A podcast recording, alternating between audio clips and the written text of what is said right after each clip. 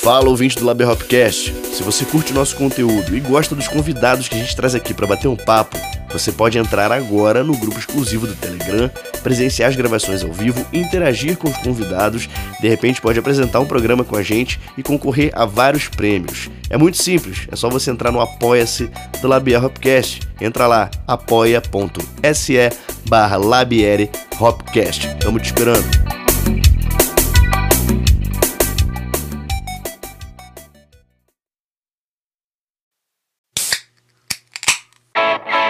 Comunicação, especialista em marketing cervejeiro e Escola Mineira de Sommelieria apresentam Labier Hopcast.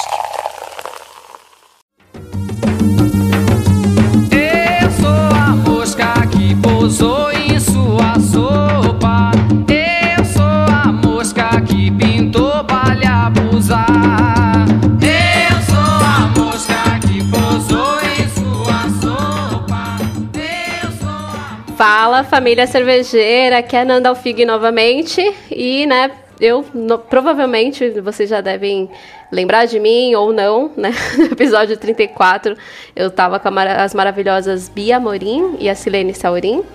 E no episódio 42 com o produtor musical Felipe Vassão. Eu voltei e eu tô muito bem acompanhada. E para comandar esse boteco virtual, a Gabi Lando, ou melhor, a Química Cervejeira é, como muitos chamam aqui internamente a Rainha das Águas. É, ela está aqui novamente também, né, comigo com host, como host para bater um papo bem delicioso e é isso aí. Chega mais, Gabi. Olá, olá! Ué, tá diferente isso aqui hoje, né? o pessoal deve estar tá estranhando. Ué, cadê Danilo? Cadê Gleison? Pois então, hoje eles não estarão por aqui. Só por detrás das câmeras AK microfones Sim, senhoras e senhores, hoje é a invasão feminina acontecendo no Labier. Para quem não me conhece, eu sou a Gabriela Lando, do Química Cervejeira. Eu já tinha dado as caras, ou então seriam as vozes, por aqui no episódio 31, falando um pouco sobre água, sobre química da cerveja. E hoje eu e a Nanda não estamos sozinhas, não nessa invasão. Estamos trazendo diretamente da Dinamarca, de Copenhagen, a maravilhosa, a deusa das. Opa! A deusa suprema das cervejas High Gravity, a Mariana Schneider. Mari, seja bem-vinda! Obrigada, Nanda. Obrigada, Gabi. Obrigada por, por me receber aí no, no cantinho de vocês com uma. para poder falar besteira e se conhecer melhor e e ter um pouco mais de representatividade no, nas historinhas cervejeiras. Agradeço muito o convite de vocês. Obrigada. Opa, Uhul. é para isso mesmo que estamos invadindo. A representatividade, a pessoa não sabe nem mais falar. representatividade é o que a gente sempre busca nesse meio cervejeiro e nada melhor do que estar aqui tomando as rédeas do programa, que será Está sendo gravado agora no carnaval, mas vai ir ao ar no dia 30 de março, no nosso dia. É, bom, deixa eu só apresentar um pouquinho a Mari, assim, para quem não conhece, e eu vou pedir depois novamente, assim, internamente a gente já pediu um, para que ela explicasse o, como é que se pronuncia o nome da cervejaria que ela trabalha, porque é um nome dinamarquês. É, a Mari, ela trabalha na Amorre Brejos, acho que é assim que se pronuncia, mas ela vai me confirmar agora. E hum, ela é palestrante, ela é organizadora do projeto Glow. E recentemente ela ganhou uma bolsa na UC Davis, que é uma bolsa de Master Brews Certificate Program, né? Enfim, ela é a mãe do Kilo, um dog mais simpático e fofinho da Dinamarca metaleira nas horas vagas, ou não, ou é sempre. a Mariana Schneider é a nossa convidada assim, nesse boteco comandado hoje né, só por nós, mulheres, apoiadoras do Labier e apreciadoras de cerveja artesanal. Mari, dá aí um alô pra gente e, enfim, se, se reapresente caso se sinta mais à vontade. É, o nome da cervejaria em que eu trabalho é. Escreve Amager, né? Então o instinto realmente de falar Amager, mas se fala Ama Proicus. Ama, na verdade, é o nome da ilha onde a, a cervejaria está situada, aqui em Copenhague, fica próximo ao aeroporto. Então, se alguém aí, algum dos ouvintes já estiverem em Copenhague, vocês provavelmente passaram bem perto da cervejaria. Eu tô na AMA tem quatro anos e meio. Antes eu trabalhei por dois anos na Suécia numa cervejaria chamada Brewski. E antes disso era cervejeira caseira, sem pretensão alguma de, de fazer cerveja profissionalmente, mas a vida tinha outros planos. A vida é uma caixinha de surpresas, né? E que maravilha, né? em algum momento da minha história, eu resolvi fundar o coletivo chamado GLOW, Global Ladies of Wort, que tem como principal meta é, dar visibilidade a mulheres no mundo cervejeiro, não apenas cervejeiras, mas mulheres que trabalham, que, que fazem cerveja acontecer, e acabar com um viés de gênero dentro da, do meio cervejeiro. E sim, realmente, o, o, meu maior orgulho entre tudo tudo que a vida já me deu é realmente o quilo, o, o meu reizinho, que é o cachorro da cervejaria e tem sua própria cerveja e escambau e e orgulho também de conhecer mulheres maravilhosas nessa cena cervejeira, Nanda, Gabi, entre tantas outras que, que me inspiram diariamente e, e me fazem querer continuar na, no mundo cervejeiro. Então, um, um grande salve a vocês e parabéns por tudo que vocês Uhul. fazem. E obrigado pelo convite mais uma vez. Uhul. Falaremos bastante sobre o Glow, falaremos bastante sobre o Quilo também. E só para contar uma curiosidade que, é, apesar de ter ficado lá pertinho da Dinamarca, é, a língua é totalmente diferente. Eu também não saberia dizer o nome dessa cervejaria, e aí eu encontrei a Mari virtualmente num congresso técnico que teve da serva catarinense e não teve como. Eu tive que colocar Google Tradutor falando para o pessoal, porque é, não tem, é, é, muito difícil. Que língua terrível, né? Lê uma coisa, escreve outra, fala outra, e aí fala que os dinamarqueses são as crianças que mais demoram para aprender a falar que elas começam a falar muito tarde por causa disso, né? Porque é muito difícil essa língua. e dá pra perceber. Inclusive, se, se me permitem o comentário, tem, tem um estudo que foi feito há alguns anos que, que dizia que, que as crianças dinamarquesas, até os dois anos de idade, elas não entendem o que os pais falam. Elas simplesmente têm noção de conotação positiva e negativa.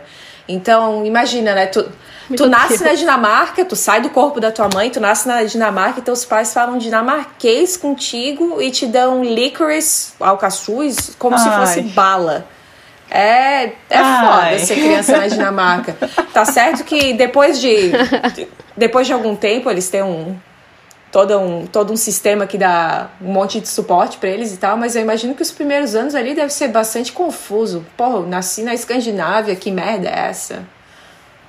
Que, que, que eles pois estão falando então. comigo. Mas enfim, é. eu, eu tenho muitas opiniões, né? Deixa quieto. Tem.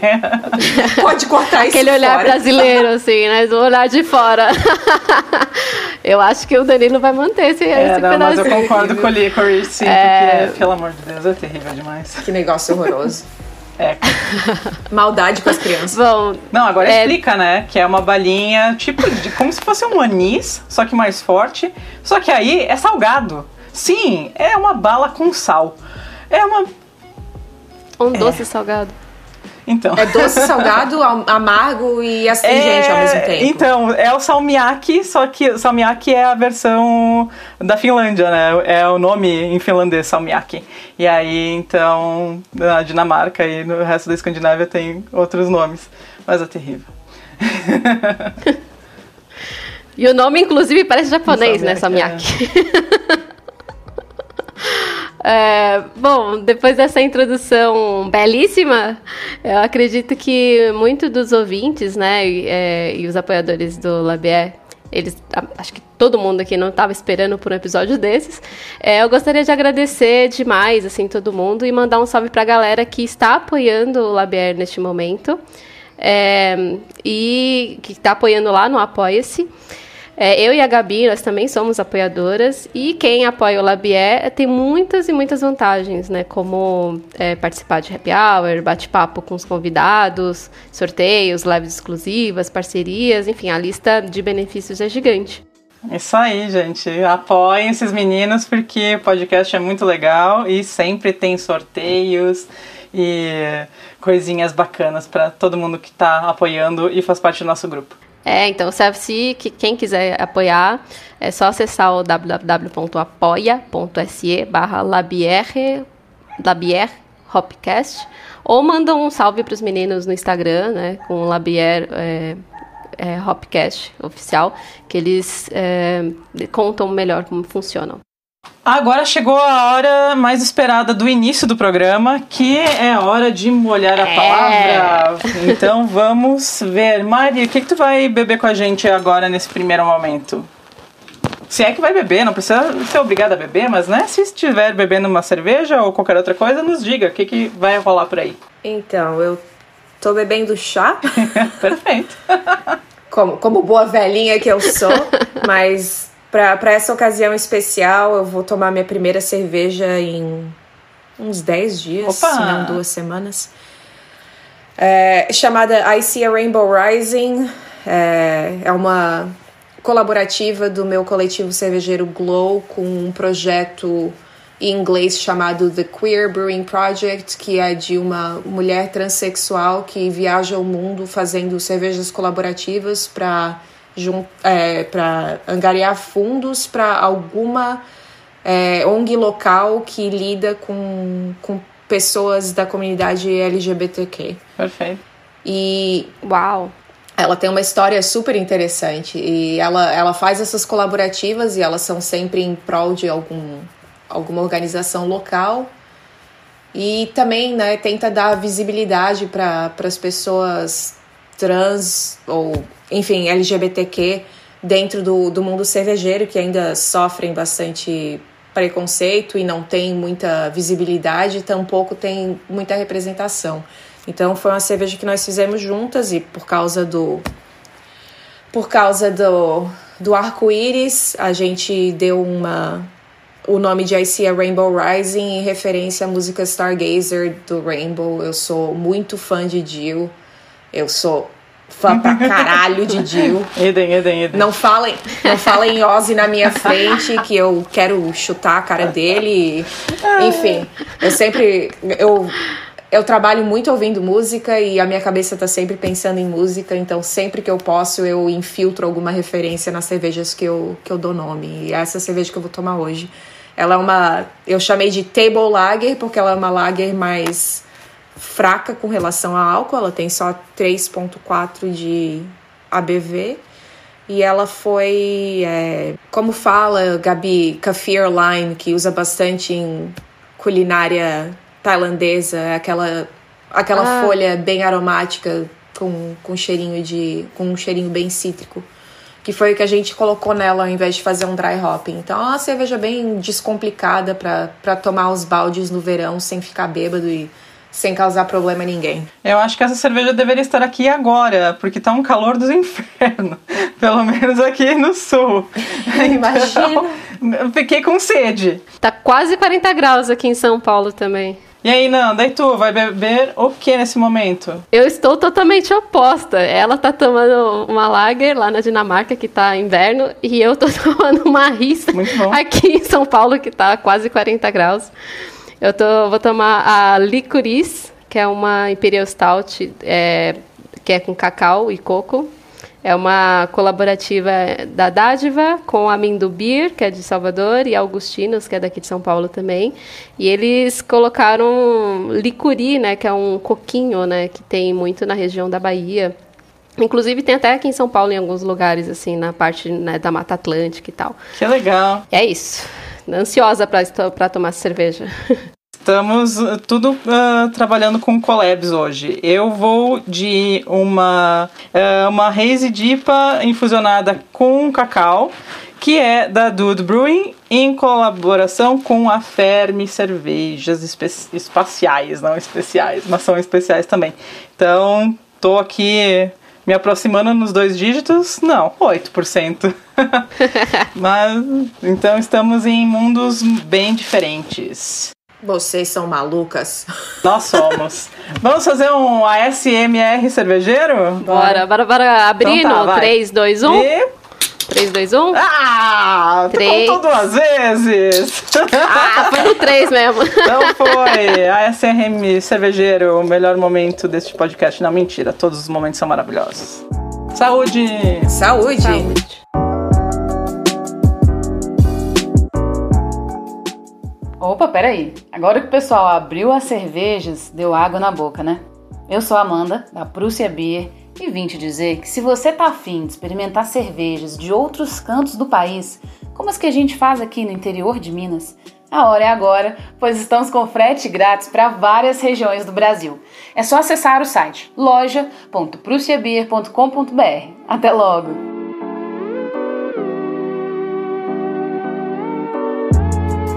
Inclusive, já que, já que a Nanda tá tomando uma cerveja da, da Dádiva, a Dádiva é uma cervejaria que eu curto pra caralho, justamente porque ela, em, em, todos os, em todas as instâncias da Dádiva, tem mulher foda trabalhando e fazendo a coisa acontecer. Eu, eu trabalho pra Dádiva. eu trabalho já faz uns 4 anos também na Dádiva, por aí. Eu, eu lembro da sua colaborativa, que acho que, ó, uma das umas das risas, assim, que está no, no meu top 10, assim. Fal- falando em cerveja de verão, né? Mas pode continuar que eu cortei você. Não, então, a, a, Luísa foi maravilhosa o suficiente de me convidar para fazer essa colaborativa com a Dádiva, que tem quase quatro anos já, né? E, e fizemos a Point of View, que, que era, uma, era uma Imperial Stout com mostura dupla, com infusão de goiabada, e uma versão também teve infusão de coco junto com a goiabada. E me impressionou muito visitando a dádiva de ver que, porra, tinha mulher trabalhando em, em todos os departamentos e tinha uma distribuição muito legal de homem pra mulher, assim, de, de uma forma que me chamou a atenção, que, que eu não tinha visto tanto assim em cervejarias. É, Inclusive, no, no ano passado, no ano retrasado, tinha mais. Tinha mais mulheres do que homens trabalhando. Teve um, um ano, não lembro se foi no ano passado ou no retrasado, assim. Eu espero que vocês tenham orgulho disso, porque eu sou fã da cervejaria por muitos motivos. E acho que vocês fazem cervejas incríveis, mas mais do que isso, eu acho que, que, que a cervejaria tem ideias e valores muito importantes, e isso que realmente me faz ser fã de carteirinha da, da dádiva. Parabéns pra vocês, sério. Vocês são maravilhosos. Necessários também. É, esse ano também tem coisa nova aí, não posso dar spoiler ainda, mas em março vai vir uma cerveja aí que a gente vai começar, não quebrar paradigmas, é, mais ou menos quebrar paradigmas, mas trazer algumas questões né, que a gente está elaborando aqui no, no marketing, mas, mas é isso, acho que você vai a do- gostar a de março do ano passado de vocês foi incrível. Foi, foi uma das melhores campanhas cervejeiras que eu já vi. Sinceramente, eu, eu fiquei abismada e eu mostrava pra todo mundo aqui: ó, meus amigos estão fazendo isso. Mó orgulho. Ai, que demais. Bom, vamos lá, né? Mari, eu.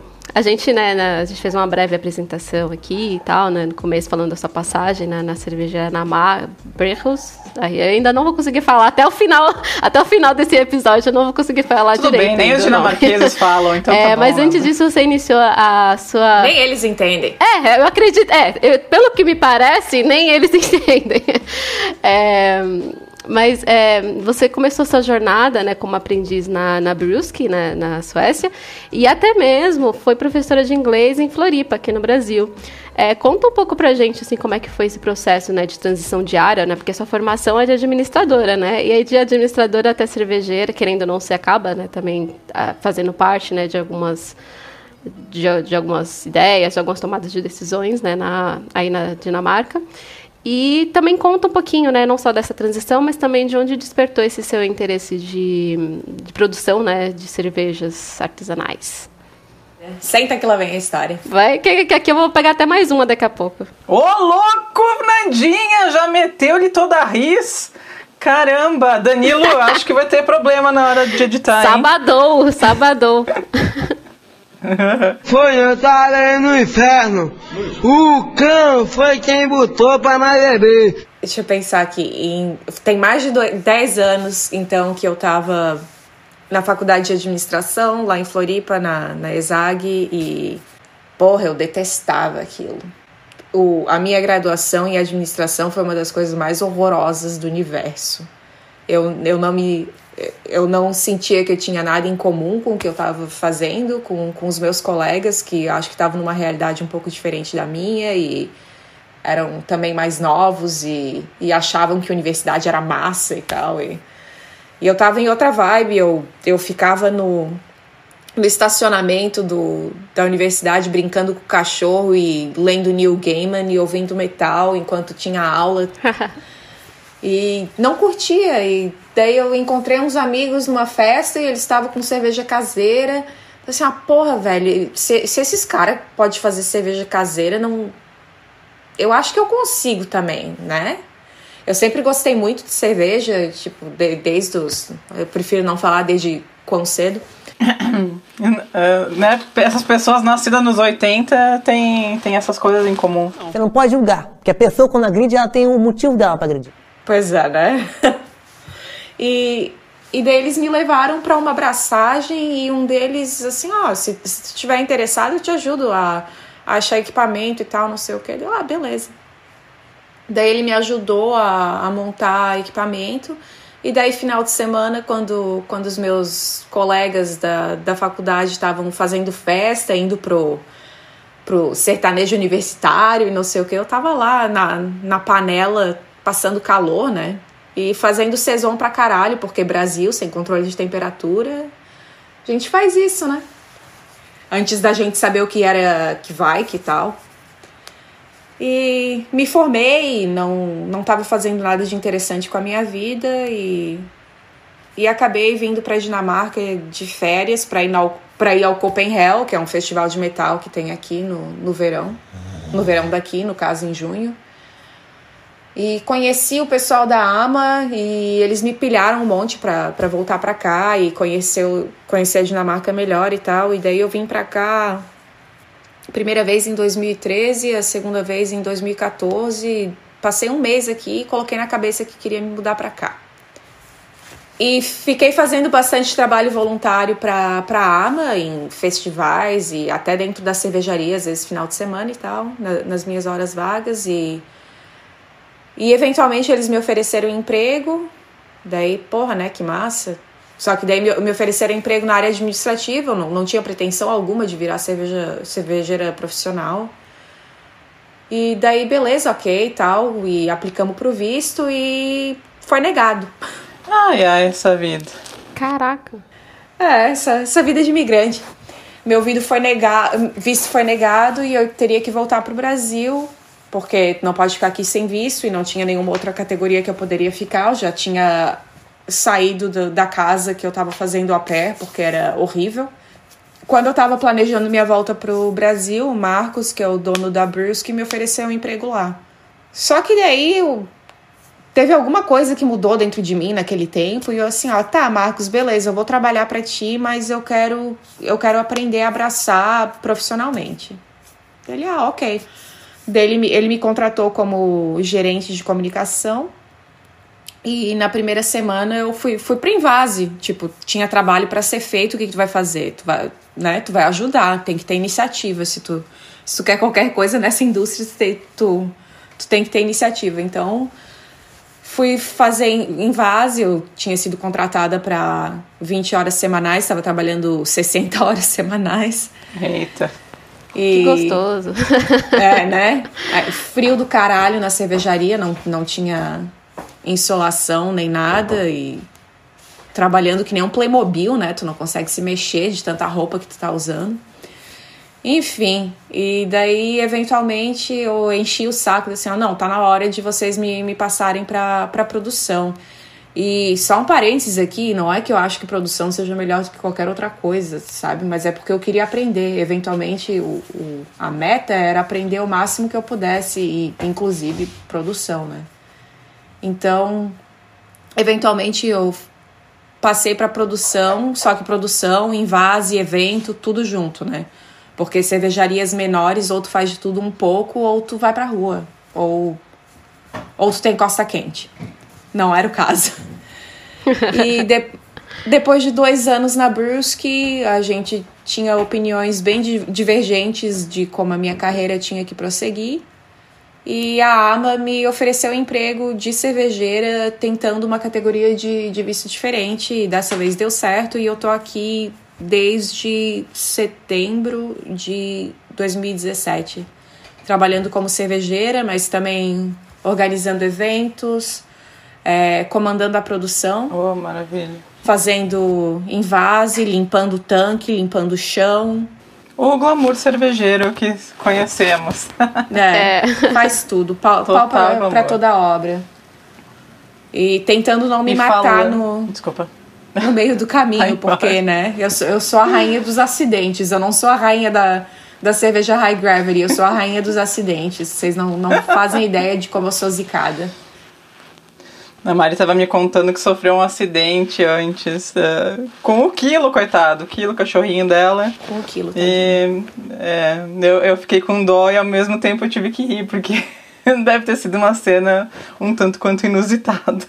Tadinho. Mas não, Mari, por favor, não, não se mate. Continue aí. Queremos você viva boa. inteira aí. Queremos, é. é. Precisamos de mulheres no meio cervejeiro. Tu não, não te vem. Por favor. Não, eu não vou me matar porque eu não quero morrer na Dinamarca, né? Então ah, tem, tem essa. Eu, eu quero morrer num lugar que o sol ainda esteja por perto e que, sei lá, eu consiga comer frutas e verduras que tem gosto de alguma coisa que não ah, seja plástico sim. e tal. Então, eu, eu ainda vou estar aqui por algum tempo. Não vou me matar ainda. por favor. Cuidado como morto nessa estrada já, Julinho. Desenganado pela medicina, mas eu retornei. E falando em produzir cerveja, uh, a gente sabe historicamente que a produção de cervejas é uma coisa de mulher, né? Isso muitos do meio cervejeiro sabem ou então deveriam estar sabendo. Porém, é um setor que vem sendo desde o século XVIII uh, comandado majoritariamente por homens. Né, que retiraram o protagonismo da mulher não só na cerveja, mas na sociedade como um todo. Em 2007 nasceu o projeto Pink Boot Society, que reúne mulheres do ramo cervejeiro do mundo inteiro para empoderar e mostrar que o mercado tem espaço sim para todas nós, além de apoiar no avanço de carreiras, incentivando a educação. Ah, nós vimos diversos projetos, confrarias e coletivos femininos dando as caras aqui no Brasil, como ela, a Seva das Minas e, e aí também o Glow.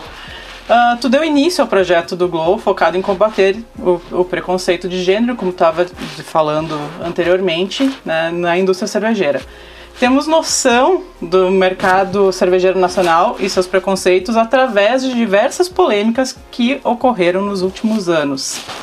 Esse é um assunto que acaba sendo inevitável no meio, mas a gente quer saber como esse preconceito é encarado do outro lado do Atlântico, como foi a tua decisão de criar o Glow é, esse projeto tão lindo que transcende gêneros, etnias e padrões. Um dos motivos, um dos principais motivos que o Glow é global é porque a gente entende que os problemas não são inerentes a uma única cultura. Ele, esse problema do viés de gênero, de racismo, de é, LGBTQ-fobia, tudo. Eles são um problema global da cena cervejeira. E, por, por ser uma, uma cena relativamente nova e por atrair certos tipos de pessoas, o, existe essa ideia de que ela é muito progressista, então ela não precisa mudar. É, é, um paralelo que eu faço direto com, com a Escandinávia. A Escandinávia é assim, ó, pô, a gente é progressista pra caramba, olha os direitos das mulheres, olha isso, olha aquilo. A gente não precisa melhorar, sabe? Então gera uma falta de, de noção de olhar pro próprio rabo. E, e as pessoas não. É, parece que elas têm vergonha de, de culpabilizar os outros. Assim, ó, pô, tu vê o cara faz um negócio horroroso, assedia uma mulher ou fala um negócio super racista e o pessoal deixa passar. O, o, mercado cervejeiro ele é muito fluido, né? Então as pessoas mudam de país, mudam de cervejaria bastante. E conversando com, com as pessoas, a gente vê que realmente os problemas eles eles estão afetando a cena cervejeira em qualquer lugar. Então por isso essa essa ideia de, de ser algo que que abranja, sabe, vários países, várias culturas, porque o, o problema não não está é, focado em, em um lugar em particular. E qual era a segunda parte da pergunta, Gabi? Me desculpa, De- eu falei tanto como, que... Não, como surgiu o Glow? Como que uh, tu vendo toda essa situação, conhecendo essas pessoas e percebendo esses problemas no meio cervejeiro de forma global, como que foi o nascimento do Glow? E explica um pouquinho mais o que é o Glow para quem tá ouvindo. É claro, a gente já falou algumas, uh, algumas palavras-chave sobre esse projeto, mas explica um pouquinho mais como vocês atuam, ah, de que forma acontecem as colaborações entre uh, né, cervejarias e, e profissionais. O Glow nasceu em 2019. Foi um ano muito difícil para mim, porque o, o outro cervejeiro te- teve uns problemas de saúde. Nós somos dois cervejeiros na AMA, né? E ele passou três meses no hospital e seis meses total indo e voltando do hospital. Então eu tive que, que ficar sozinha na produção e foi super difícil porque, enfim, é, a gente já trabalha com pouca gente é, em condições normais, né? Já é bastante puxado e daí me largaram sozinha na produção e foi bem, bem complicado.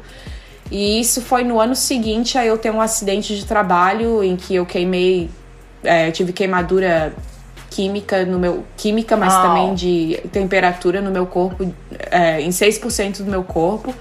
E eu fiquei é, 10 dias sem poder andar e mais não sei quanto tempo sem poder tocar nas minhas pernas. 10 dias sem tomar banho, reflita. Caraca. Isso aconteceu no aconteceu no verão e eu fiquei com, com trauma de trabalho e tal. E esse acidente aconteceu, assim como muitos acidentes de trabalho, aconteceu porque a gente tava em pouca gente e eu tava correndo, sabe? Tava no pau fazendo, sei lá, oito coisas ao mesmo tempo e eu me queimei com, com cáustica a 85 graus e, e foi bem feio. Então. Eu vim desse acidente pra um ano onde me largaram sozinha na produção e eu pensei, puta merda, eu tô fodida.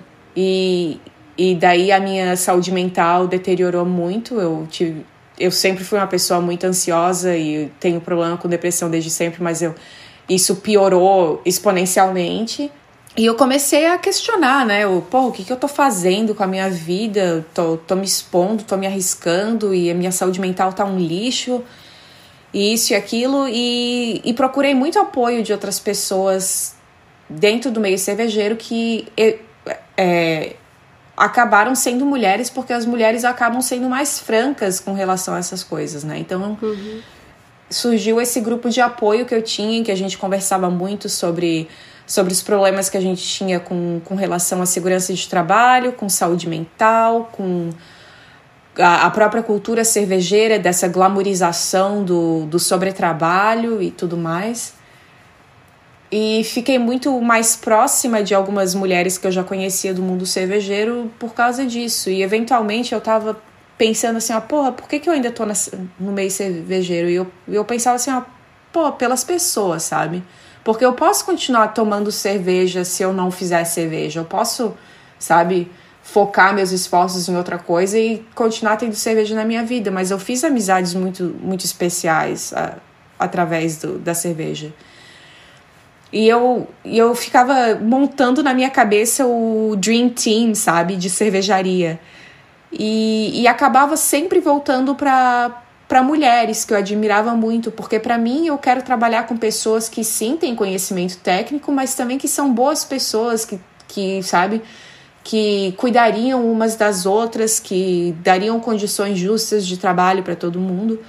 E pensando nisso, assim, ó, pô, eu queria fazer um evento que não seja aqueles Meet the Brewer, sabe? Que o pessoal estende o tapete vermelho pro cervejeiro, porque o cervejeiro é rockstar e tal. Daí vem o cara ali com a sua flanelinha, com o seu gorrinho de lã, Ah, com sua barba. estereótipo um enche o pouco, né? de cerveja, faz festa, Camiseta, estereótipo, camiseta, né? a camisa estampadinha também, xadrez. É.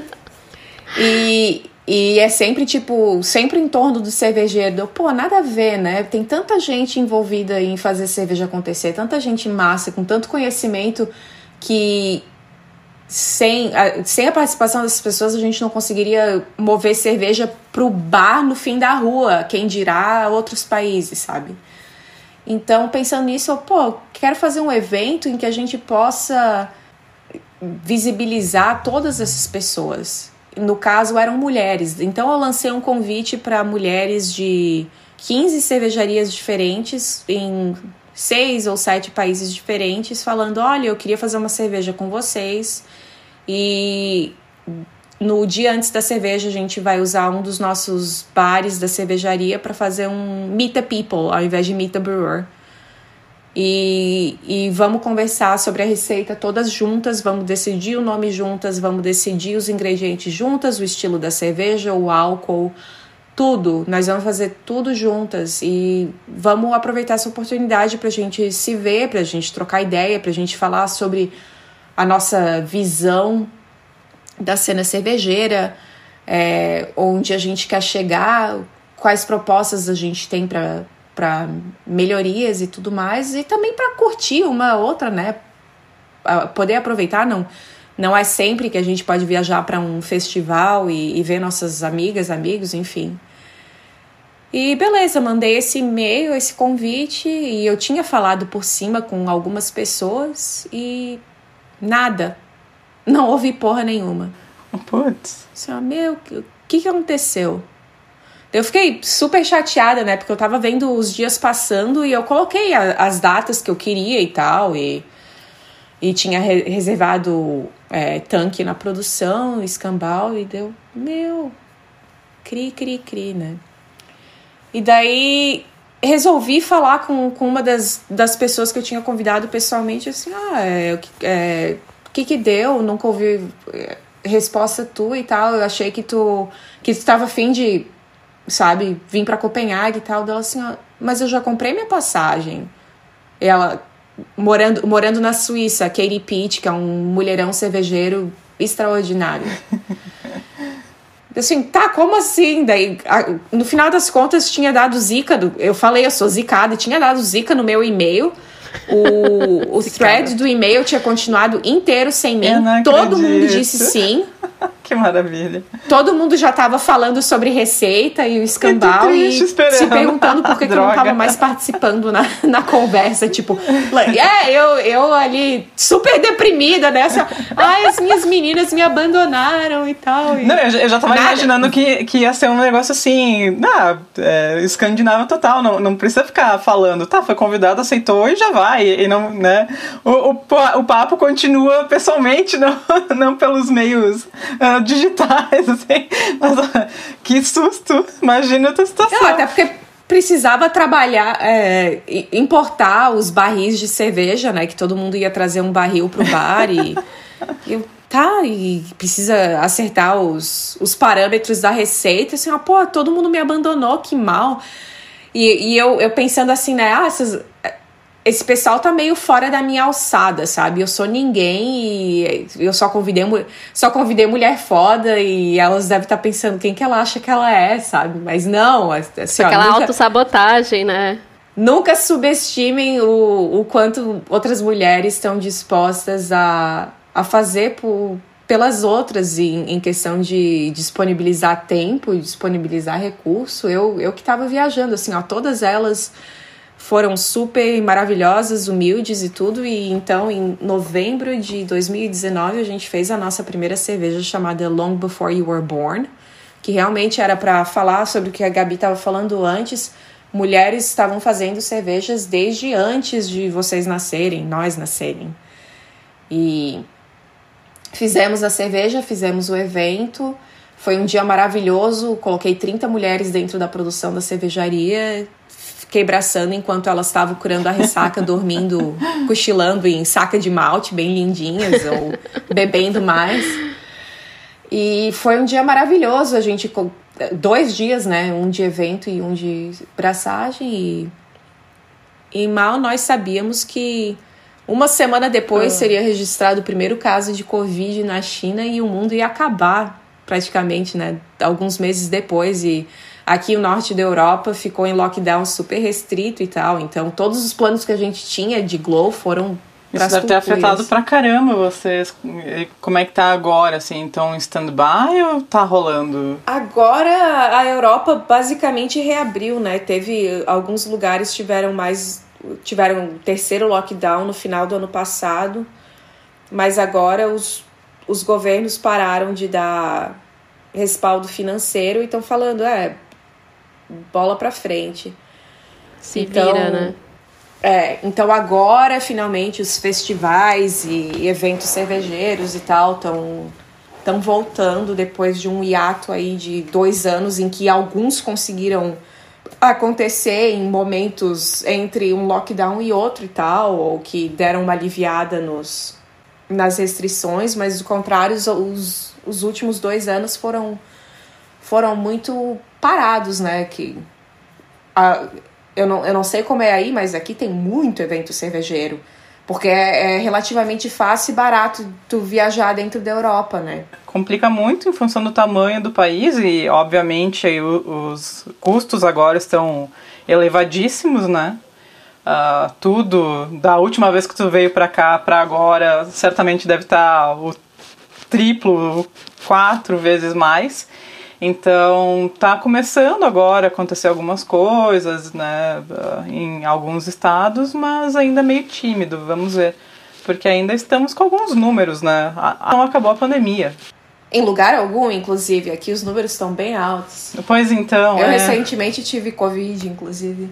Mas então, por causa da pandemia, muito do que a gente queria fazer ficou em stand-by e a gente, o que a gente conseguiu fazer no passado foi o que a gente chamou de glow along, que eram que foram dois momentos diferentes. Um foi ao redor do Dia Internacional das Mulheres, inclusive a Dádiva e a Japas participaram juntas, né? Yokai, né? Isso mesmo. E a gente pediu para que a, a, gente tinha uma receita base comum, que daí as pessoas, as cervejarias podiam usar mais ou menos do, dos grãos para fazer uma cerveja com um teor mais alto ou mais baixo. E todo mundo tinha que usar o blend da Pink Food Society do ano passado. Pra, porque é, como estava todo mundo sofrendo financeiramente, a gente tá, é meio difícil pedir doação para causa A ou causa B. Mas todo mundo quer usar lúpulo, sabe? Então vamos falar para todo mundo comprar o lúpulo. E, e daí a, a, doação quem faz é o Yakima, né? Que é o fornecedor de lúpulo que, que faz o blend uhum. da Pink Boots, que eles doam 3 dólares de cada quilo do lúpulo pro, pra, pra educação da, das mulheres que são parte do, do Pink Boots Society. Ah, a Zalais também fez parte, inclusive, no Brasil. Então, só uma correção aqui. Então a gente fez esse primeiro ao redor Dia Internacional das Mulheres, em que a gente, a gente fornecia arte, as pessoas podiam usar a arte para as garrafas ou, ou latas ou não, e daí a gente combinava, combinou a receita base e o uso de lúpulos ficou a critério deles, desde que usasse o blend do Pink Boots, pelo menos 50% do, da utilização de lúpulo. E daí a gente teve participação de cervejaria no Taiwan, Ruanda, vários lugares na Europa, nos Estados que Unidos, incrível. Chile. Um monte de lugar uhum. diferente. E daí a gente teve um segundo que não teve tanta aderência porque foi depois do Me Too, do meio cervejeiro. E as coisas complicaram um ah, pouco. Hum. E a gente teve que cortar a gente que, que tinha falado que ia participar. E a gente teve que rever alguns conceitos. Então, meio que, que miou o negócio. Mas agora. Plano B, né? Tem que colocar o plano B. Falaremos é. mais pra frente sobre Essa. isso. Mas agora. Entraremos nesse assunto também. Nós. Nosso foco agora é educação. Uh, nosso plano agora é criar uma plataforma virtual gratuita, ou seja, dependente de voluntários e voluntárias, para que pessoas ajudem umas às outras a compreenderem cerveja mais e se sentirem mais à vontade no desempenho das suas funções dentro de cervejarias ou bares, ou também para aqueles que, que queiram se juntar ao, a forças de trabalho dentro da cerveja.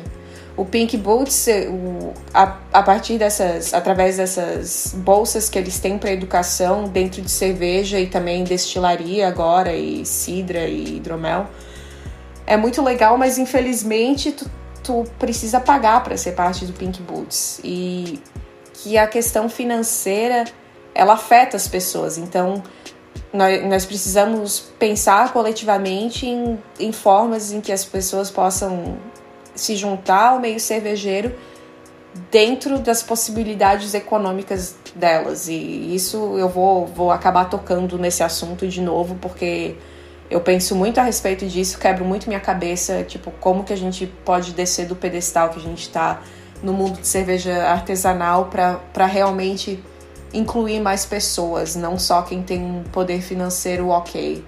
O último contato que eu tive com a Mari aqui no Brasil foi ela ministrando uma palestra sobre uh, cervejas high gravity, que é o que ela faz pra caramba ali na cervejaria dela. E, e foi, assim, um tempo que né, tu despendeu do, né, da, da, tua rotina para ensinar pessoas e foi muito legal.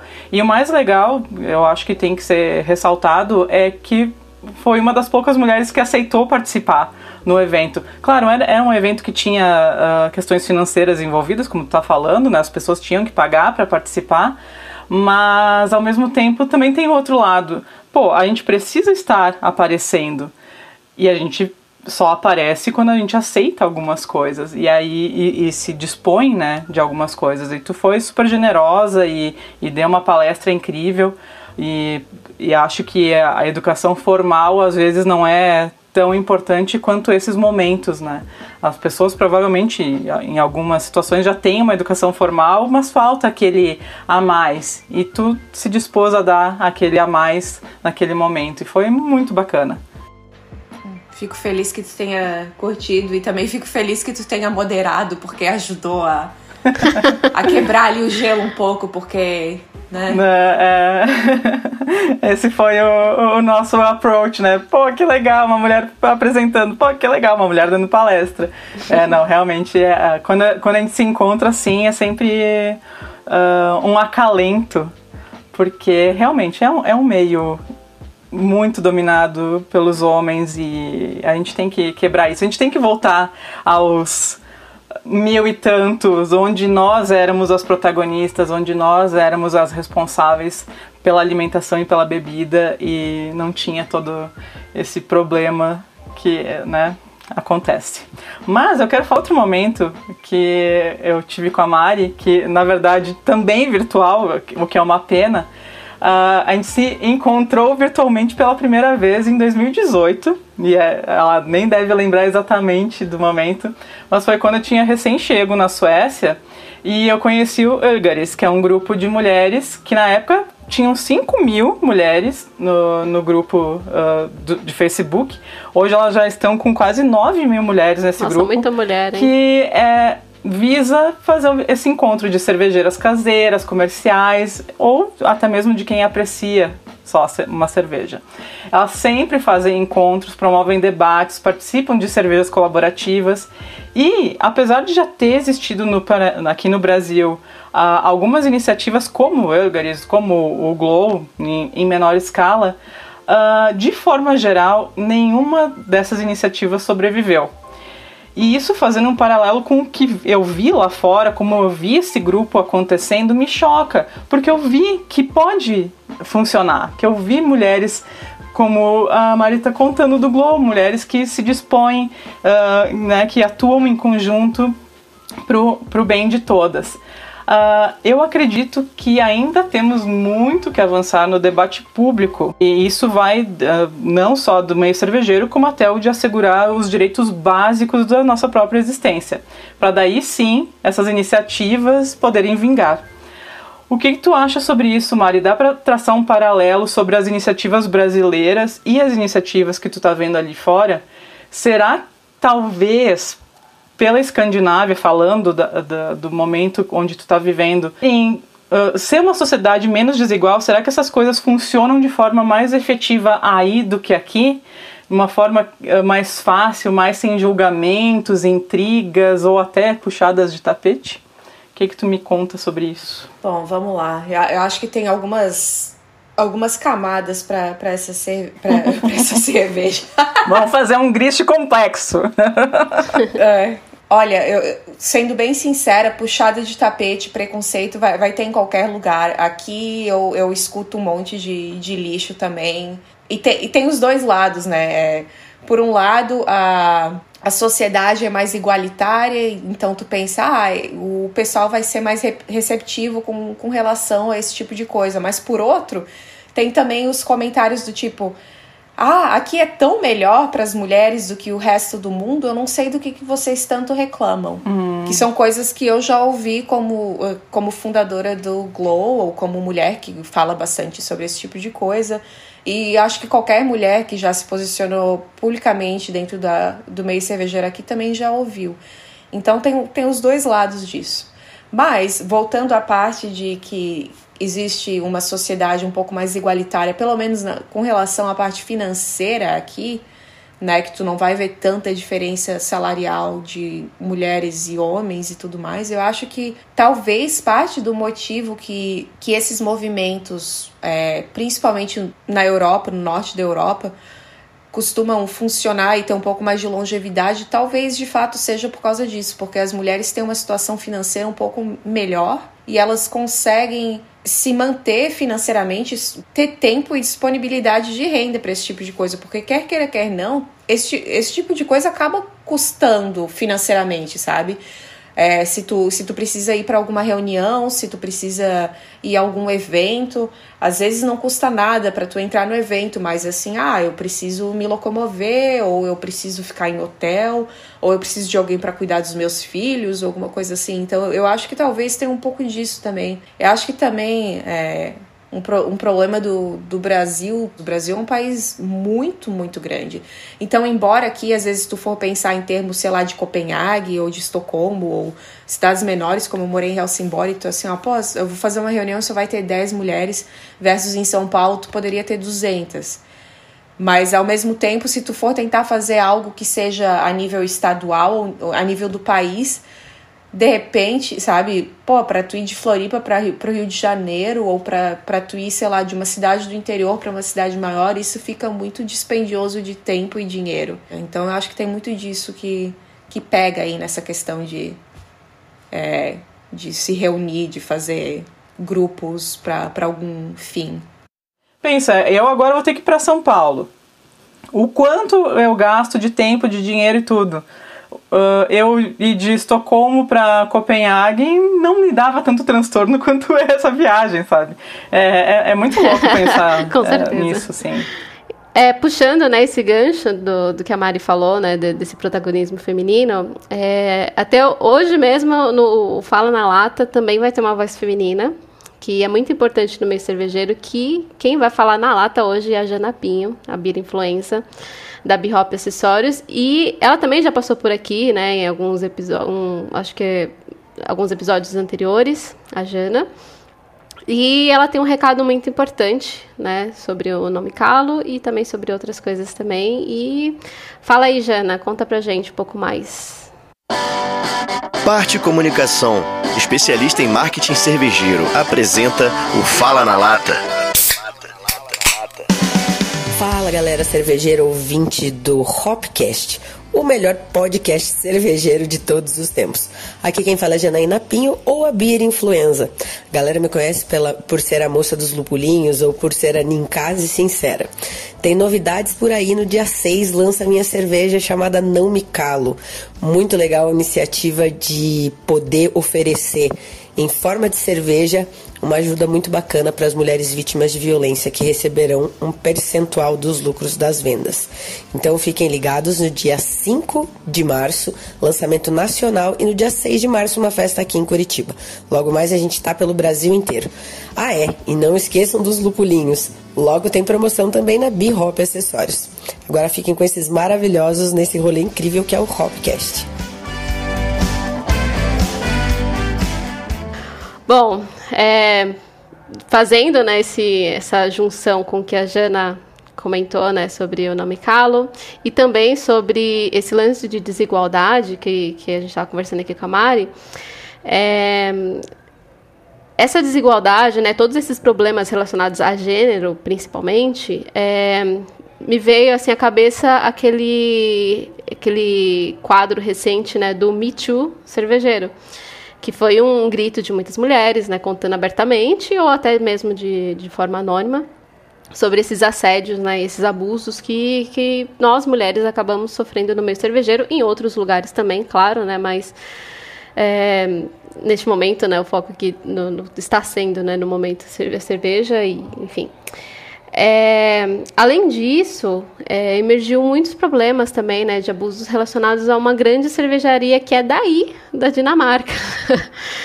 é, que se estendeu, né, em alguns bares nos Estados Unidos e no mundo afora. É, como é que foi essa repercussão aí, né, na, na Dinamarca e é, acha que algo assim de em, bom no meio dessa bagunça toda, né, desse, desse tanta dor, assim, desrespeito, você acha que vai ser algo de bom? E juntando nessa né, essa pergunta em uma só, é, ou você acha que qualquer atitude assim que a gente tome agora, né, seria só apenas uma reação momentânea para acalmar os ânimos, aí depois tudo volta ao normal? Como é que, que você sente aí na, nessa aí na Dinamarca? Eu tenho uma palavra para vocês. É, peraí, eu não sei, eu não sei a tua idade, Nanda, mas eu acho que vários 30, ouvintes vão. 30 e quase um. 31, vai. Ah, no dia, 30, no dia 30 já vou estar com 31, então eu tenho 31 hoje. Tem uma palavra que eu, eu espero que vocês entendam o que eu tô tentando resumir com essa palavra, mas ela é color. Fernando uhum. Collor de Mello. As pessoas ah. têm memória curta. Caras pintadas. Porra, o Collor fez merda pra caralho. Bem belo no Senado. E foi, sabe, é. poucos anos depois, tava lá, lindo, maravilhoso eleito. É. Esse é meu maior medo. O pessoal fica puto da cara na hora. E daqui a pouco eles esqueceram, sabe? Eles assim, ah, eu, eu reconheço o nome Mikeller ou Brewdog e tal, mas esqueceram que, que reconhecem o nome porque fizeram merda. e eu, eu nunca escondi meu desdém pela Mikeller e pela Brewdog. Eu, eu, já, já consumi bastante coisa deles e tal. E, e daí, quando me mudei pra cá e conhe, conheci pessoas que trabalharam para as duas empresas e tal, e fiquei sabendo da, da verdade nua e crua, eu disse: uma porra, velho, eu não posso dar mais um centavo do meu dinheiro para esse povo. Teve, teve outra cervejaria aqui também que ficou bem suja com, com relação a isso e tomaram as devidas providências e afastaram o, o dono da cervejaria, fundador e tal. E daí o que aconteceu? O cara foi comprado, né? Tipo, tiveram que forçar ele para fora da, da, empresa e daí co comprar as ações dele na empresa. E o que, que ele fez? Ele abriu uma cervejaria. Isso me deixa furiosa e, e mostra muito, tipo, a falta de. Sabe? A, a, falta de justiça, a grande impunidade quando, uhum. quando são com certos membros da sociedade. O pessoal aí deve ter assistido Tinder Swindler e o cara zoou um monte com mulher. E o, porra, o cara fez merda com mulher e ninguém se importa. Só pra dizer que é a, aquela série do Netflix do cara que fica uh, se passando por milionário e engana as mulheres. Eu não me lembro ah, o nome sim. em português, mas só pra Nossa. deixar claro pros ouvintes é... o que, que a gente tá falando. É revoltante, é revoltante essa.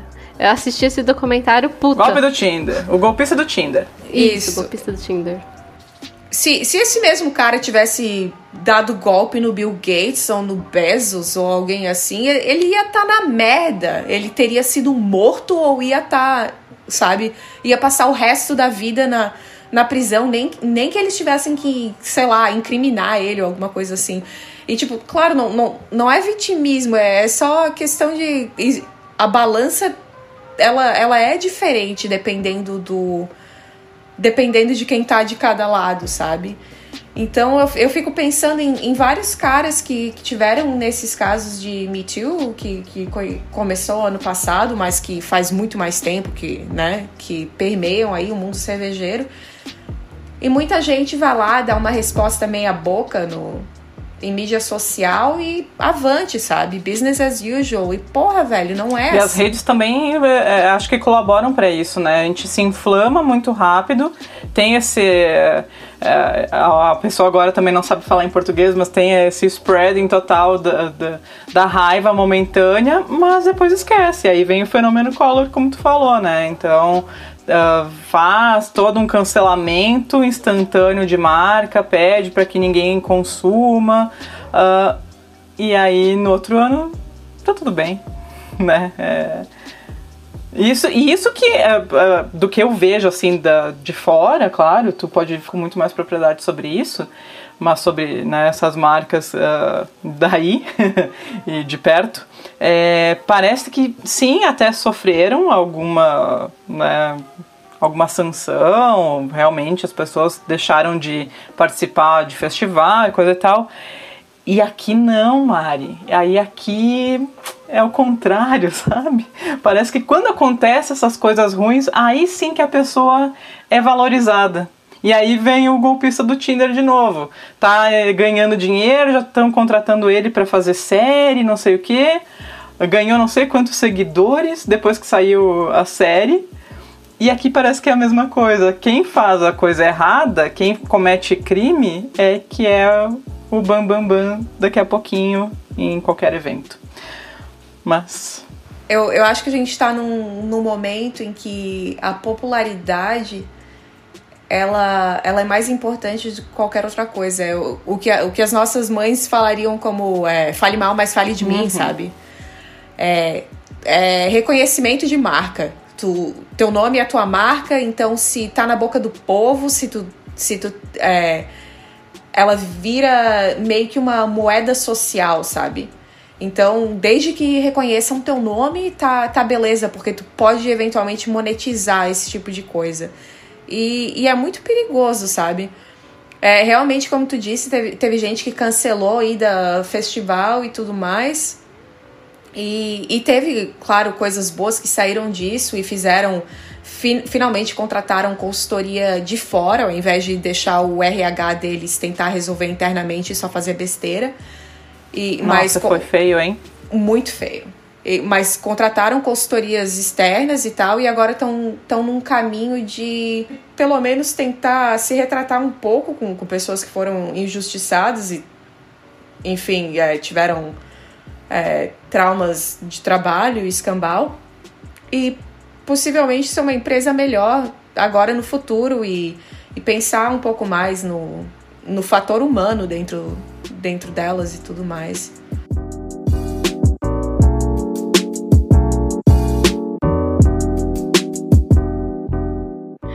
É, é, Mari, só assim, mudando da, da cerveja para água. Opa, oi! É, Chamou? É, não, rapidinho.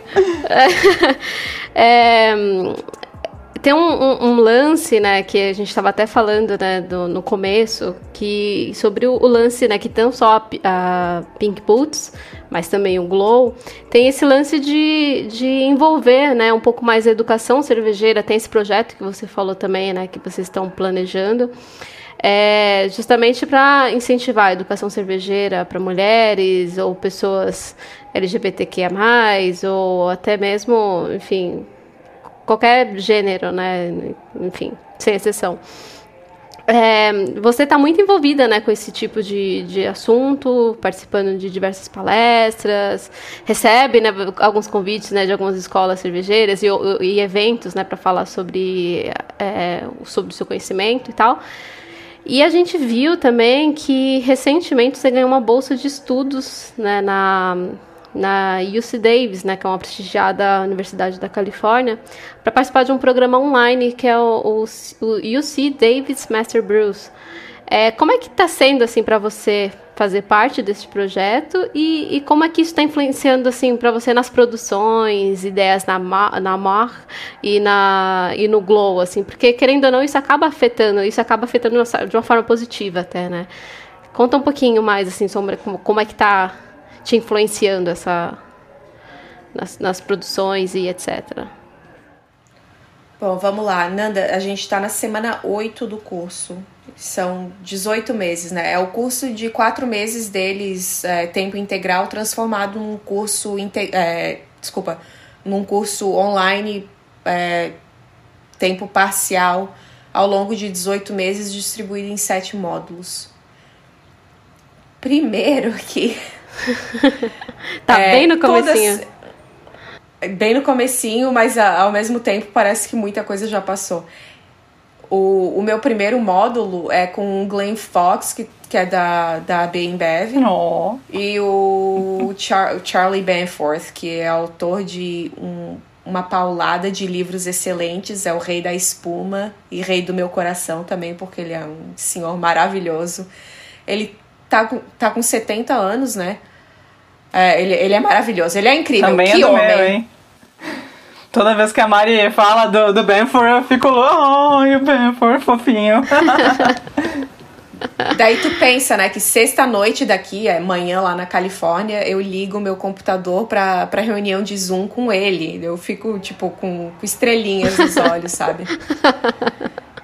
É, é, é, o primeiro, é a primeira classe online que eles fazem, né? Primeiro oficial online do Master Brewers e o curso tá super redondo e incrível, assim. O, eles, eles me mandaram tudo livro, né? Tu, ele, eles, eles têm as, as aulas online, mas eles mandam livro para tudo. Eles mandaram, sei lá, 10 quilos de livro para mim. Uau. E eu sou, sou mais old school, né? Eu gosto de pegar um.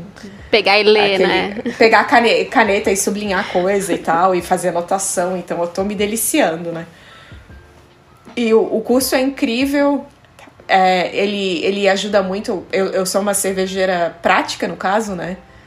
É, muito é, conhecimento empírico, então essa parte de juntar a ciência a, ao que eu faço e, e achar, sabe, melhores motivos das coisas que eu faço tem sido incrível, mas eu acho que o melhor e o mais importante dessa iniciativa, assim como as bolsas do Pink Boots, do Michael Jackson Foundation e tudo mais, é o seguinte, é, é que nem política, tudo acaba voltando para política.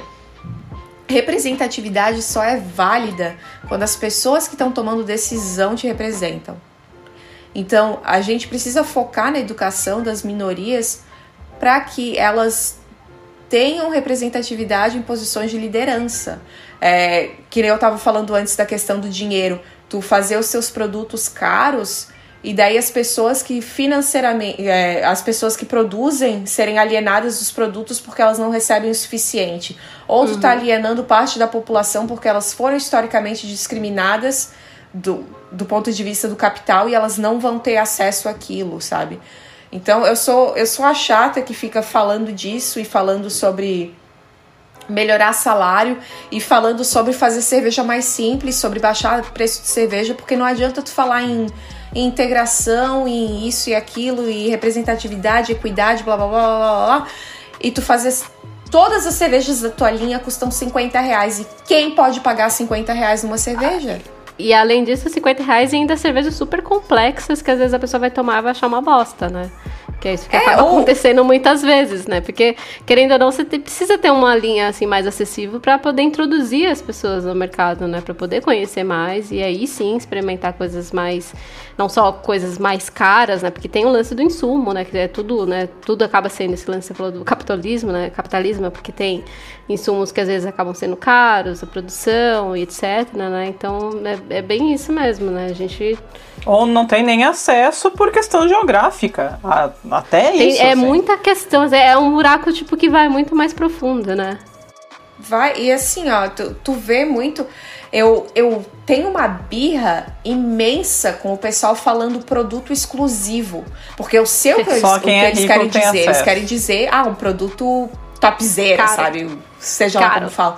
Mas tu falar que falar que o produto é exclusivo, pensa na repercussão dessa palavra. Tu tá falando uhum. que o produto é excludente, que uhum. várias pessoas vão ficar de fora do teu produto porque não é para elas.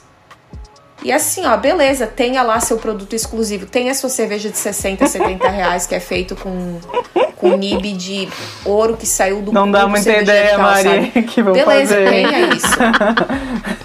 Mas tenha lá a sua, a sua é, não posso dar ideia porque. Ué, não tem o, né? não tem o Coffee Luwak, que é o café do cocô da, da, da, daquela ave, então, né? Daqui a pouco sai uma cerveja aí. que horror. Do passarinho lá, né? Do passarinho, é. É, do macaco também. Mas Cadê aí, a ideia aí? Então, tu, tu, tem, tu tem que trabalhar com os dois lados. Tu, tu não pode. é, pensa numa pessoa, é a primeira vez que ela tá indo num bar de cerveja especial e ela chega lá e todas as cervejas são caras, ou elas têm uma lista de ingrediente absurda e ela se sente constrangida em pedir alguma coisa, ou pelo valor, ou pelo rol de besteira, às vezes, que tem na cerveja, ou porque a pessoa atrás do bar é arrogante e acha, porra, esse cara não sabe nada, ou essa mina não sabe nada do que tá pedindo, sabe? Então acho que, que a gente tem que democratizar a cerveja. É muito importante isso. A gente não pode falar em inclusão sem democratizar a cerveja primeiro. E, de novo, vou falar isso um milhão de vezes. Não, não tô falando pro pessoal parar de fazer a, a cerveja especial e tal, mas eu acho que tu não pode ser uma cervejaria tentando falar em, em, inclusão sem tu baixar a bola um pouco, ter uma linha de cervejas mais baratas, menos complexas, tu ter o pessoal treinado a falar para as pessoas. Porra, velho, é uma cerveja para tu abrir e tomar e foda-se, sabe? Ser feliz, curtir teus amigos e tal. É, tu não precisa de uma pessoa dando uma lição de processos sobre cerveja ou sobre sabe? A, a busca que foi por um ingrediente super raro e tal. Deixa isso para os beer geek, mas não, não assusta as pessoas que estão tentando um, uma aproximação mais leve à, à cerveja. Desculpa, acho que eu me desvio um pouco do assunto, mas é que eu fico. Eu, eu tenho. Eu tenho opiniões muito fortes. Mas é também aquela coisa, se tu te coloca no mercado como uma marca acessível, é integradora, que quer ser para todo mundo, tu não pode né, não transmitir isso no, teu produto. Então, realmente, é, é seguir o que tu te propõe, né? Se tu quer a, a diferenciada, a exclusiva, então, faça só aquilo, mas não fique achando que todo mundo vai comprar ou com um discursinho de não é para todo mundo. E aí vem o, o, que tu falou, é exclusivo e é excludente, né? Então assume, ok, minha marca é realmente excludente. E segue feliz. Se tem público, fazer o quê, né? Uh, sempre tem público para tudo, tá vendendo, beleza, mas, mas né? Assuma a sua fala também no meio do caminho, né? Então. Tá vendendo, é, né? Vai que vai. E né? sempre tem, né? Sempre tem, convenhamos.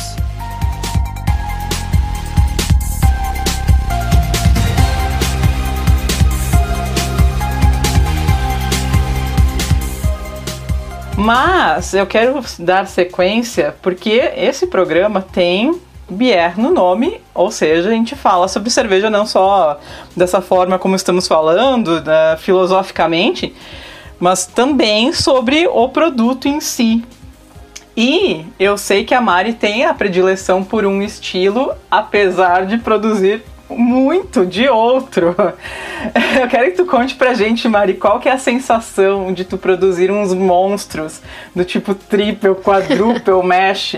Tem mercado para high gravity por aí ou vocês acabam depois uh, dividindo, diluindo esses lotes para cervejas menores? E sobre o mercado, tu vê estilos que estão mais em voga no momento aí? E, e mais, vou juntar as perguntas. Tem algumas cervejarias daqui que estão chegando na Europa. Tu já encontrou marcas daqui por aí? E como tu vê, por exemplo, a adesão à Catarina Sauer pelos lados da Europa? Eu, eu lancei uma cerveja aqui como Catarina Sour no, no mesmo festival que o. Não sei se foi no mesmo festival, mas possivelmente foi no mesmo festival que o João, que estava trabalhando. O João trabalhou na Seasons e na Dogma. Oi, João. Beijo, João. Manda, mandarei esse programa para ele, episódio para ele. João, beijo. Ele acabou de se mudar com a esposa Sarinha maravilhosa para Oslo para trabalhar em outra cervejaria. Mas a gente lançou cervejas com o nome Catarina Sour e meio que, que não pegou. E eu juro pra ti que se a gente tivesse colocado o nome de Florida Sour, que teria dado mais liga. Damn it. Porque o, a Catarina, Catarina Sour é basicamente o que o pessoal chama de Florida Sour ou de Florida Vice. Florida ou, Vice. Né? Uhum. Só que, claro, com frutas muito superiores, porque são brasileiras. Obviamente.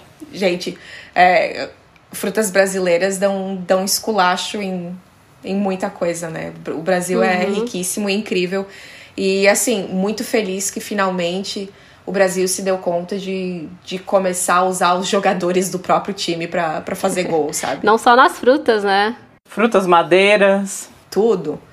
Porque quando eu saí do Brasil, o Brasil tava muito naquela, naquela hype de tentar fazer cerveja super americana, numa época ainda que os insumos, principalmente lúpulo, estavam chegando muito, muito surrado no Brasil. Então, essa, essa mudança que aconteceu nos últimos 7, 8 anos, desde que eu saí do Brasil para agora, tem sido interessantíssima e tem feito a qualidade da cerveja brasileira mudar muito. E claro, também agora. Cara, um adendo sobre isso. Uh, tá acontecendo nesse final de semana um festival de lúpulo no interior de Santa Catarina. E o dado que surge é que neste momento nós temos 300 produtores de lúpulo no país. Caraca, Algo que muito. até cinco anos atrás diziam que não tinha como produzir lúpulo aqui é incrível como está realmente crescendo isso e acho que só vai crescer muito mais e a gente vai poder usufruir disso nas nossas cervejas e quem sabe ganhar o mundo com elas. Ah, fazendo merchan aqui rapidinho, mas a Dádiva tá fazendo, a gente tá montou um projeto chamado é, é Smash, né? O são Smash IPAs e, e outros é, estilos, usando apenas lúpulos e maltes brasileiros também. Aquela o momento do merchan aqui.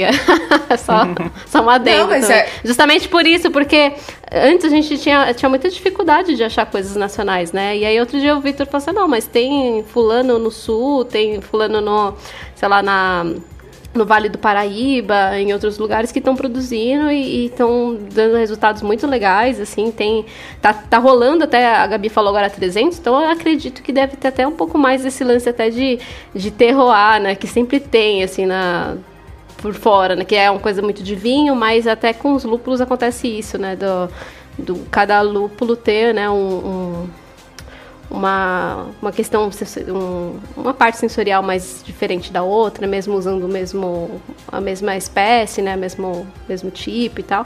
Isso é muito legal, cara, porque tá crescendo muito, assim, isso, isso é muito legal e, enfim, é isso, só um adendo, porque o, o APV de dois dígitos já tá batendo aqui. é só isso. Mas Flávio, é, é um, Flávio.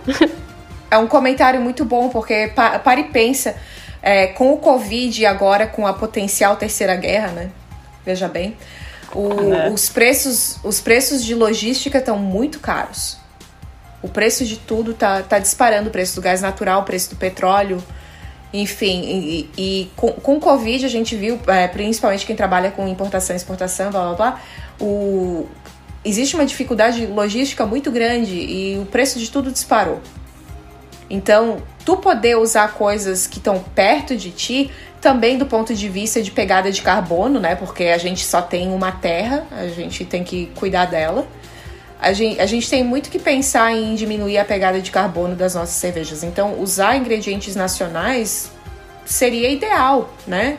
Tu gasta menos, tu polui menos, tu para tu ter uma cadeia sustentável, seria muito bom a gente poder ter tudo uh, de fácil acesso próximo da gente. É, incentiva também, né, a produção local, né, esse... É, eu não sei se tu lida com, com a parte de compras na dádiva, mas o preço do malte para nós aumentou em 50%. Caramba! E, e do, dois outros fatores interessantes, né? Interessantes e assustadores. Dois dos maiores produtores de, de cevada no mundo são Rússia e Ucrânia. Uhum.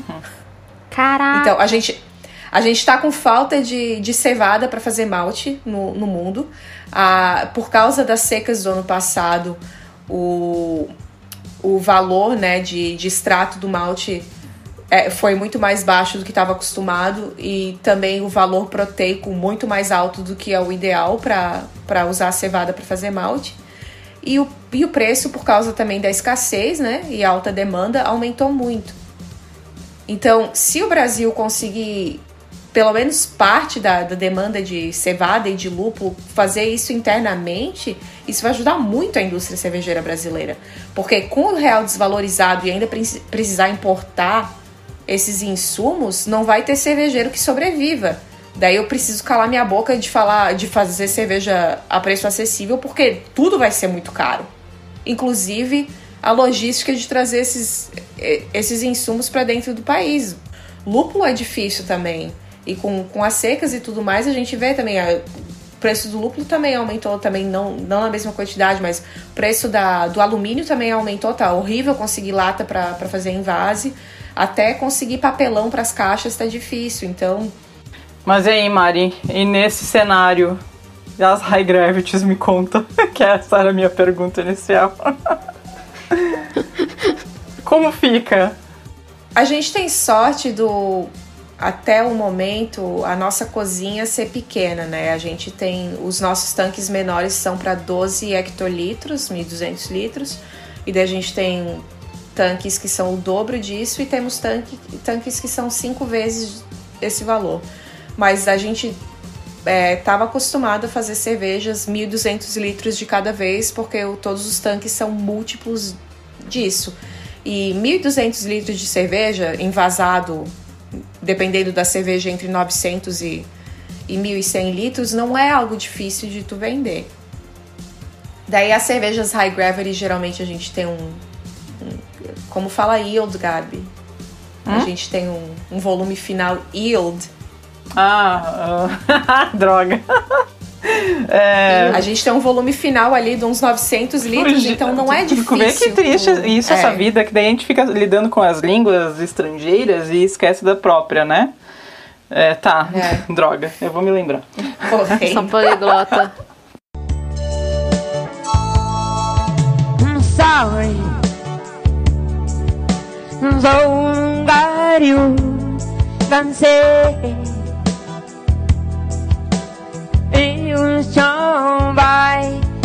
um chão insuli Like sorry, like sorry Leafy Brawling Forgive me Mas então, a gente, a gente consegue vender primeiramente porque Sim, são rendimento, não Mari. muito grandes, né? O rendimento, obrigada. O rendimento não é muito alto. E a gente, é, historicamente, trabalhou muito com, com exportação, né? A gente, a gente exporta, no, no nosso máximo, eu acho que a gente exportava para 42 ou 45 países diferentes. E agora, por causa de Covid, está um pouco menos. Mas então não, não é tão difícil de se livrar. Ao mesmo tempo, se tu pensar qualquer cerveja que for, é difícil tu se livrar de tudo na Dinamarca porque o contingente populacional não é muito grande, né? Então, a não ser que seja uma cerveja que tu esteja vendendo bastante para supermercado e tal, ou colocando tudo em barril para para ir para bar, ainda assim, ainda um pouco de sufoco, às vezes tu tu tem que contar um pouco com, com exportação para se livrar. No nosso caso específico, a gente sempre trabalhou com, com cerveja envelhecida em barril, a gente trabalha principalmente com barril de bourbon. E ano passado a gente começou a invasar essas cervejas em garrafa de champanhe 750 uhum. e fazer aquela história imbecil de colocar cera, né? Puta uhum. merda.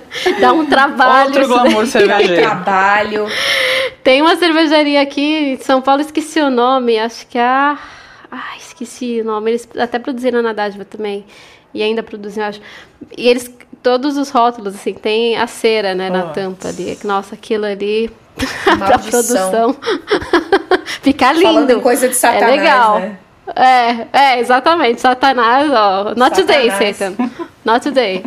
Not e, today. É, dá, dá muito trabalho aquilo ali. Bom, falando em Satanás.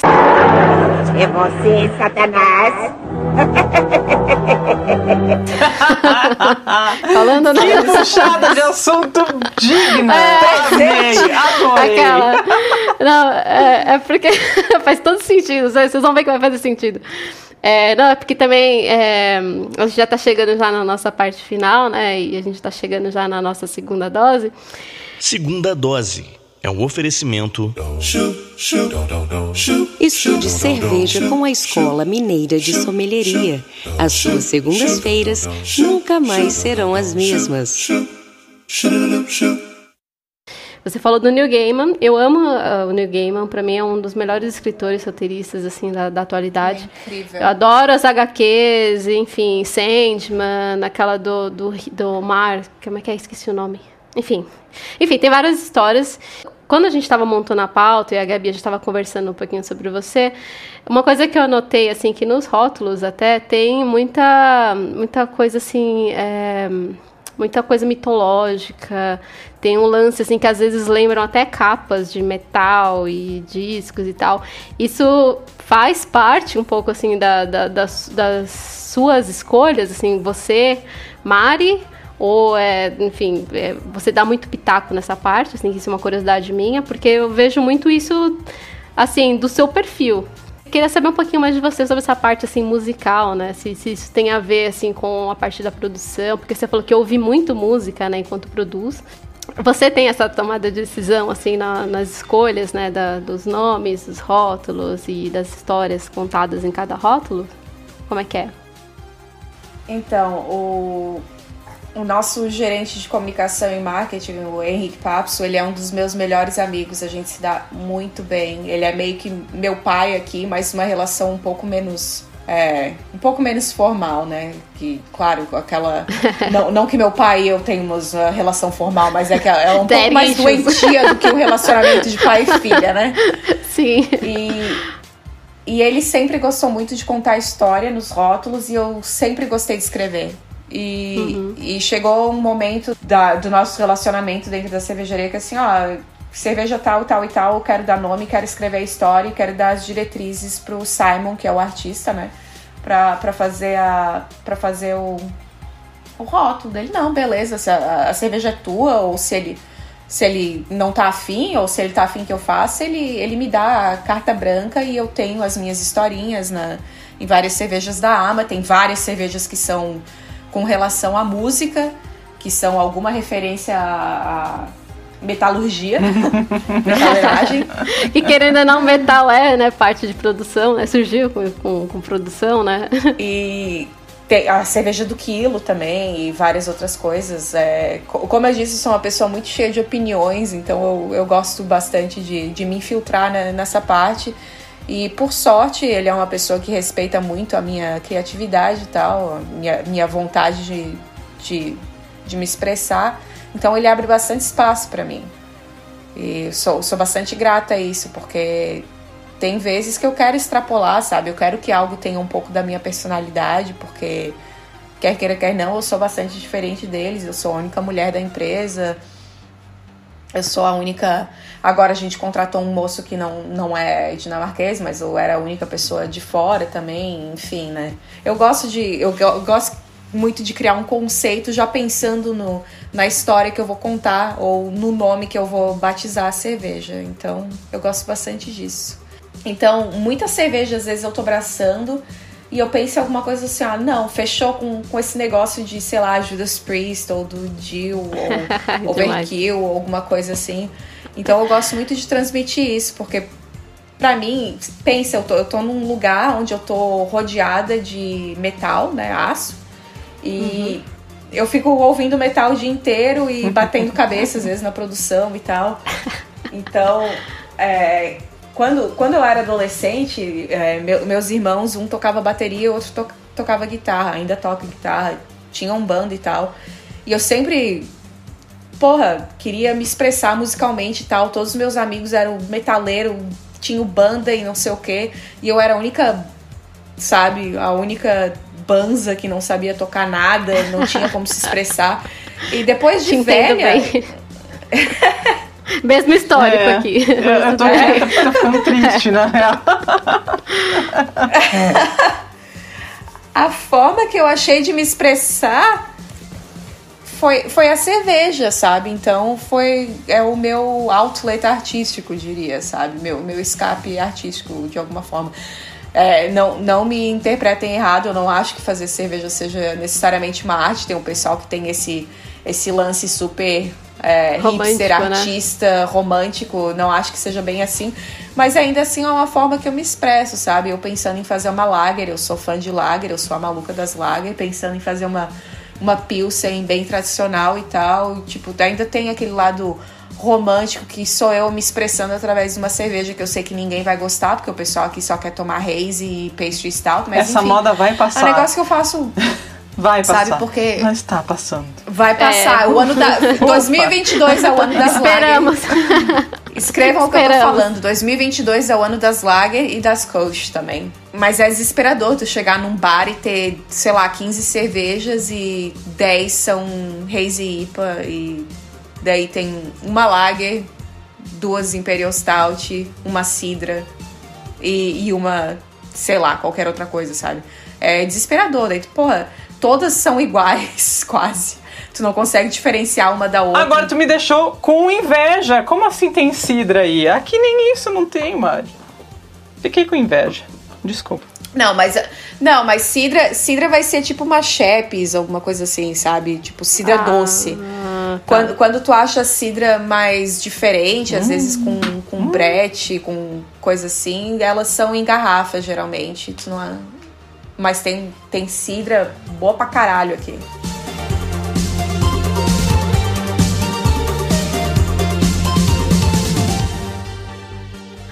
Mas, Mari, vamos ter que chegar ao nosso fim aqui e vamos para nossa harmonização musical, que agora é segunda dose.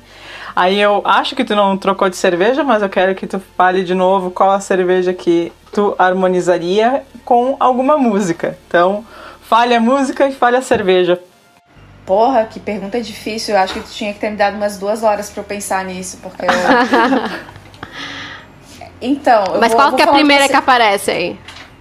Não, então, ainda ontem o, o Papso, né, o meu camarada ali do, do, do marketing da, da cervejaria, meu grande amigo, ele é assim, ah, tu, tu tem duas cervejas que, que tu vai colocar em tanque daqui a, sei lá, três semanas, eu quero o nome delas. Então, beleza. Uma delas é uma, é uma Pilsen, bem, bem tradicional, então, ó, vou har- harmonizar com cervejas futuras. que o nome dela vai ser Hello Lager, My Old Friend, por causa da música maravilhosa Simon and Garfunkel, Hello Darkness, Hello, my, Darkness. my Old Friend. Darkness, my old friend.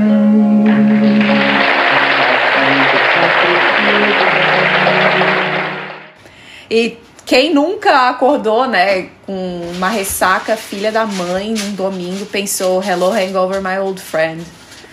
Porque que atire a primeira pedra. E, Com certeza. E, eu, e a outra cerveja que eu vou lançar é uma Cream Ale. E eu sou muito fã de Judas Priest. Eu, eu assim, Rob Halford é minha, minha rainha. E eu escuto Judas não Não existe semana que eu passe sem ouvir Judas Priest. É uma banda maravilhosa, com, com uma história fenomenal. Recomendo lerem a biografia do Rob Halford, é um dos melhores livros que eu já li. Enfim. E eu gosto muito do CD Painkiller do Judas Priest. Não por causa da música Painkiller, é uma puta música, não, não me Uhum. entendem errado, mas eh, o, que, o que segue aquela música é um, é um show em heavy metal. E eles têm uma música maravilhosa chamada Living Bad Dreams. Assim, ah, não, vou chamar de Living Bad Creams, a minha cream ale. Deixar o pessoal Que pensar que, maravilhoso. tem que tem creamer de café dentro, sei lá. Quem pegar o quem pegar o trocadilho pegou, quem não pegar, infelizmente vai não vai, sabe? Mas eu vou tocar eh, essa essa cerveja eu tô fazendo para lançamento num festival e vou ficar tocando Painkiller o tempo inteiro enquanto eh, eh, essa cerveja estiver sendo servida só pra ver quem pega o, a referência Living Bad Dreams. Mas aí, ó, essa, essa pergunta que vocês fizeram, eu podia ficar falando a noite inteira sobre isso, porque eu fiz muita cerveja que eu bracei, pensei no nome e coloquei o nome em algum trocadilho na cerveja, porque eu. É, quer, quer tirar a nerd de mim, começa a falar sobre metal e. Nossa, eu vou gastar a orelha de vocês, vai ser feio o negócio. hypnotized and helpless pale full moon. My body is your sacrifice. Your spirit's coming soon. I stare up at a scarlet night. The skin so cold and smooth. Turns tender kisses into bites As you begin to move.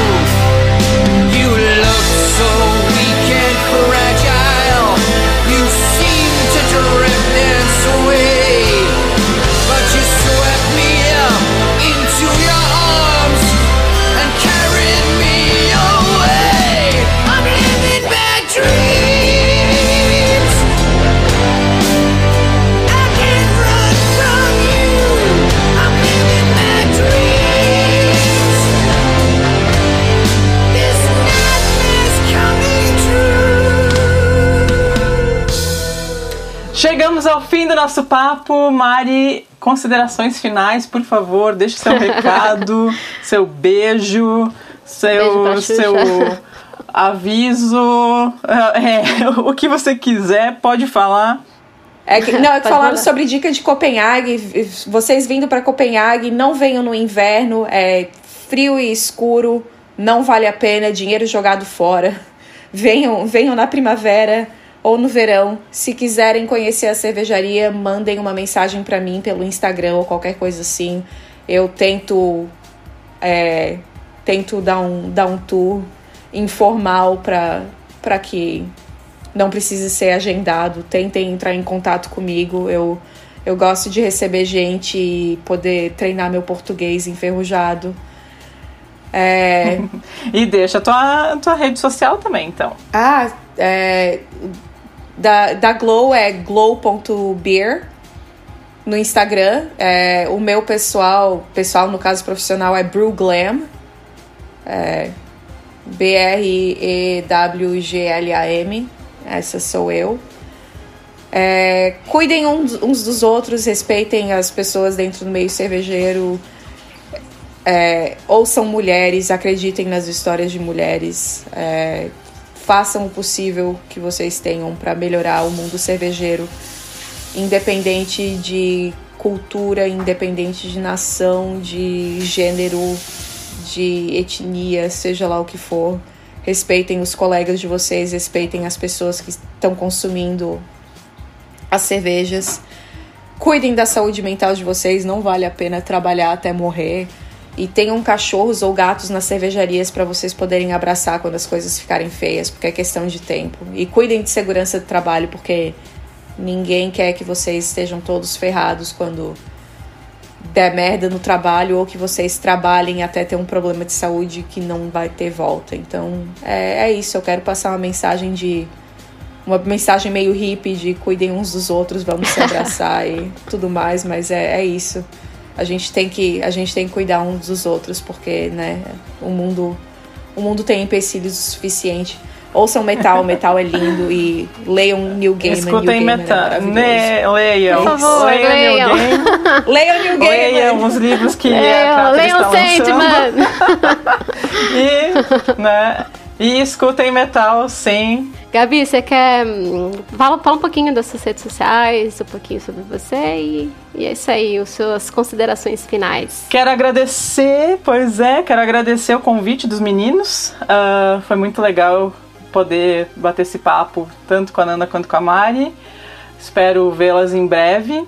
Espero retornar a Copenhague e ver a Mari, porque eu não fiz isso e me arrependo até não poder mais. e o pessoal me acha no Instagram como Química Underline Cervejeira. Isso aí. E tu, Nanda, pode deixar aí também todo o serviço, por favor. Bom, eu. Bom, eu quero agradecer os meninos novamente, né, por essa oportunidade de, de bater um papo, né, com pessoas legais, que eles sempre conectam pessoas interessantes, com papos interessantes e com cervejas tão interessantes quanto. E para mim foi um prazer conversar com a Mari. Eu não conhecia pessoalmente, eu conhecia através da dádiva e da Japas e, e outros projetos paralelos. E eu adorei, né, saber um pouco mais né, sobre ela, sobre esse universo cervejeiro por esse olhar dela. E, bom, as pessoas podem me achar como no Instagram, como Rus Fernanda, W-H-O-S de sapo, Fernanda. Não vai ter muita coisa no feed, mas nos stories é onde acontecem os rolês, então... é ali. A rainha das artes se faz presente Rainha nos das stories. artes é ótimo. Eu vou matar o Flávio, mas é isso aí. É, E é isso, gente. Espero que vocês tenham gostado do episódio. E nós vamos ficar aqui para nossa happy hour aqui, que só quem é apoiador que vai poder acompanhar. E é isso aí, um beijo para vocês e valeu. Valeu. Obrigadão, hein? Beijão. Uhul.